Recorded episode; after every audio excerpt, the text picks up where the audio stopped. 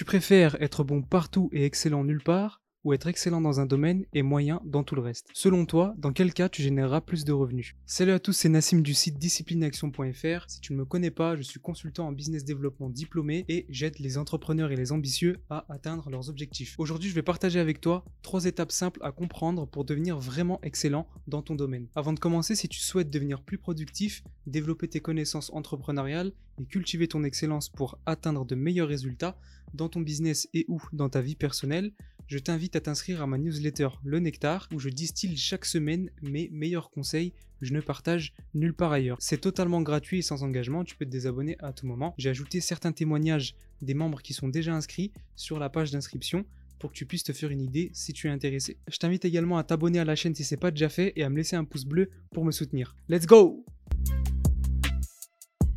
nous portons et assumons plusieurs casquettes dans notre quotidien, à la fois dans nos vies personnelles et dans nos vies professionnelles. Et l'on attend de nous un certain niveau de résultat vis-à-vis de ces différents rôles. Votre business, quand vous commencez, il dépend exclusivement de vous. Et donc cette dépendance de votre business à vous-même, elle vous contraint plus ou moins à être compétent dans des domaines totalement différents et qui ne sont pas forcément vos domaines de prédilection.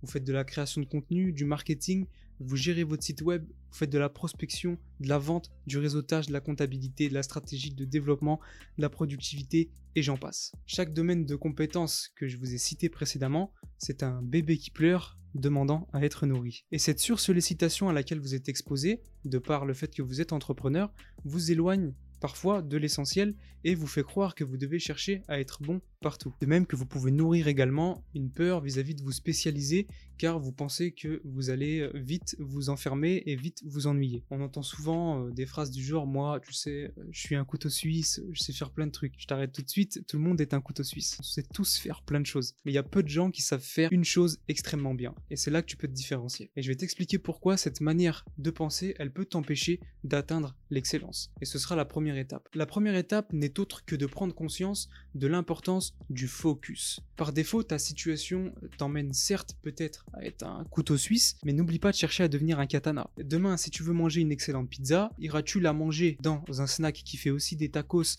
euh, des kebabs, des pidés, des cheese naan ou un restaurant qui ne fait que des pizzas et dont c'est la spécialité? Naturellement, quelle pizza auras-tu envie de payer plus cher? Je te laisse me répondre en commentaire, je suis impatient de te lire. Atteindre l'excellence ne s'improvise pas.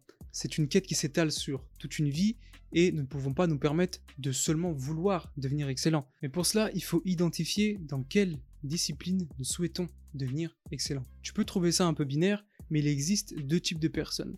Celles qui cherchent à combler leurs points faibles et à être fortes de partout, mais excellentes nulle part, et celles qui capitalisent sur leurs points forts et qui s'attachent à les exploiter au sein d'une activité dans laquelle ils sont excellents, et ils sont moyens pour tout le reste. Raj de la chaîne Autodisciple avait fait une vidéo en ce sens où il expliquait les bienfaits de se focaliser sur une seule activité. Il partait du constat que les personnes qui avaient tendance à dire tu ne sais pas ce que tu rates aux personnes qui étaient full focus du coup et qui faisaient l'impasse sur certaines activités, bah, elles rataient elles-mêmes le privilège, les privilèges associés au fait d'être full focus, car elles ne poussaient jamais rien dans la profondeur. Dans le livre La force du focus de Jack Canfield, Mark Victor Hansen et Les Hewitt, les trois entrepreneurs à succès, écrivent Observez les meilleurs, ils consacrent très peu de temps à leurs points faibles. Ceci est donc une exhortation à faire partie de la deuxième catégorie de personnes, celles qui capitalisent sur ses points forts et qui s'entraînent chaque jour pour devenir meilleurs que la veille. Et nos trois compères, ils vont même jusqu'à dire que c'est une insulte à votre intégrité de vous spécialiser dans les choses secondaires. Vouloir être bon de partout et passer du temps à renforcer ses points faibles, ça fera de vous un très bon polyvalent, mais l'histoire ne se rappelle que très peu des polyvalents. Ça, c'était pour la petite punchline et le côté émotionnel, pour te faire réagir un petit peu. J'avais tenu ce propos euh, il y a quelques mois sur Instagram et quelqu'un n'était vraiment pas d'accord avec moi. Il m'avait dit c'est le mensonge qu'on nous a tous raconté,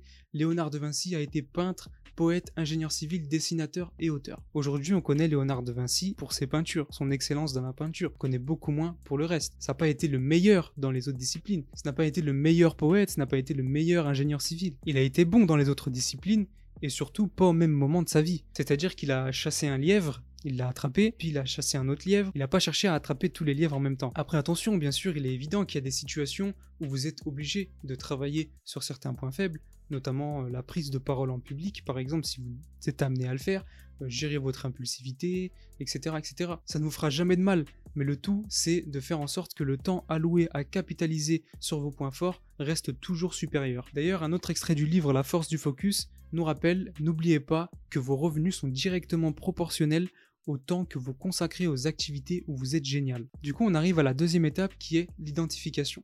Donc vous allez prendre une feuille et un stylo, lister toutes vos compétences et les noter de 1 à 10. Derrière, il faudra consacrer la majorité de votre temps à exploiter les capacités où vous êtes à 10 ou en tout cas à 9 ou à 10. Maintenant que vous avez identifié votre point de focus, je vous invite désormais à lui prévoir une place dans votre agenda. Dans The One Thing, c'est un livre dont je vous parle très très souvent, c'est vous dire à quel point il m'a marqué. Gary Keller et Jay Papazan recommandent de lui accorder au moins 4 heures par jour. Alors ça peut paraître beaucoup au début, si vous avez déjà du mal à lui accorder 30 minutes, mais vous comprenez bien que je ne vous invite pas à dégager 4 heures d'un coup par jour sur vos emplois du temps. C'est un processus qui doit se faire progressivement et dans un premier temps, si vous arrivez déjà à réserver 15 minutes par jour, c'est déjà mieux que pas du tout. Il faudra toutefois augmenter progressivement ce temps si vous voulez atteindre un niveau d'expertise rapidement. D'ailleurs, on peut expliquer ceci avec la règle des 10 000 heures. C'est la règle des 10 000 heures. C'est pas la règle des 10 000 heures pilote de course américain. Ça pourrait être une figure de style d'ailleurs dans un, texte de Nekfeu. Alors, devenir meilleur, je le souhaite. J'applique les 10 000 heures, mes objectifs en tête. Je pousse la pédale comme les 10 000 heures. C'est cadeau, c'est gratuit. D'ailleurs, pour ceux qui disent que Nekfeu fait des allitérations, oui, il fait des allitérations, mais c'est pas que ça. Là, aujourd'hui, on n'a pas fait une allitération, on a fait une paronomase. Tu pourras le caler la prochaine fois que tu joues au Scrap. Bref, trêve de plaisanterie. La règle des 10 Miller, c'est une théorie qui est présentée dans le livre Outliers, The Story of Success par Malcolm Gladwell, qui dit qu'il faut accumuler 10 000 heures de pratique dans un domaine pour devenir un expert mondial. Si on fait le calcul, si vous donnez à votre domaine de prédilection 4 heures par jour, vous atteindrez la barre des 10 000 heures dans 7 ans. 2 heures par jour dans 14 ans, 1 heure par jour dans 28 ans, 30 minutes par jour dans 56 ans, 15 minutes par jour dans 112 ans. Ces brefs calculs sont là pour te donner un ordre d'idée et vous comprendrez bien que les 15 minutes à prendre par jour que je vous suggérais plus haut, elles sont là que pour vous aider à commencer. Sinon, vous deviendrez le ou la meilleure, vous deviendrez excellent dans votre domaine dans le même temps où l'on changera vos couches ou que vous ferez déposer des grills sur votre dentier. C'est la fin de cette vidéo, j'espère qu'elle t'a apporté et que tu pourras mettre en pratique ce qu'on a appris ensemble dans cette vidéo. Si tu veux me soutenir gratuitement, tu peux me laisser un pouce bleu, ce serait bien qu'on atteigne la barre des 20 likes sur la vidéo, ça me ferait plaisir. Tu peux également partager la vidéo ou le podcast en fonction de là où tu m'écoutes, la partager sur ton réseau social préféré ou à un ami, à un proche à qui ça pourrait apporter de la valeur. Et enfin, comme je te le disais en début de vidéo, si tu souhaites devenir plus productif, développer tes connaissances entrepreneuriales et cultiver ton excellence pour atteindre de meilleurs résultats dans ton business et ou dans ta vie personnelle, je t'invite à t'inscrire à ma newsletter dans la description. C'est une newsletter où je distille chaque semaine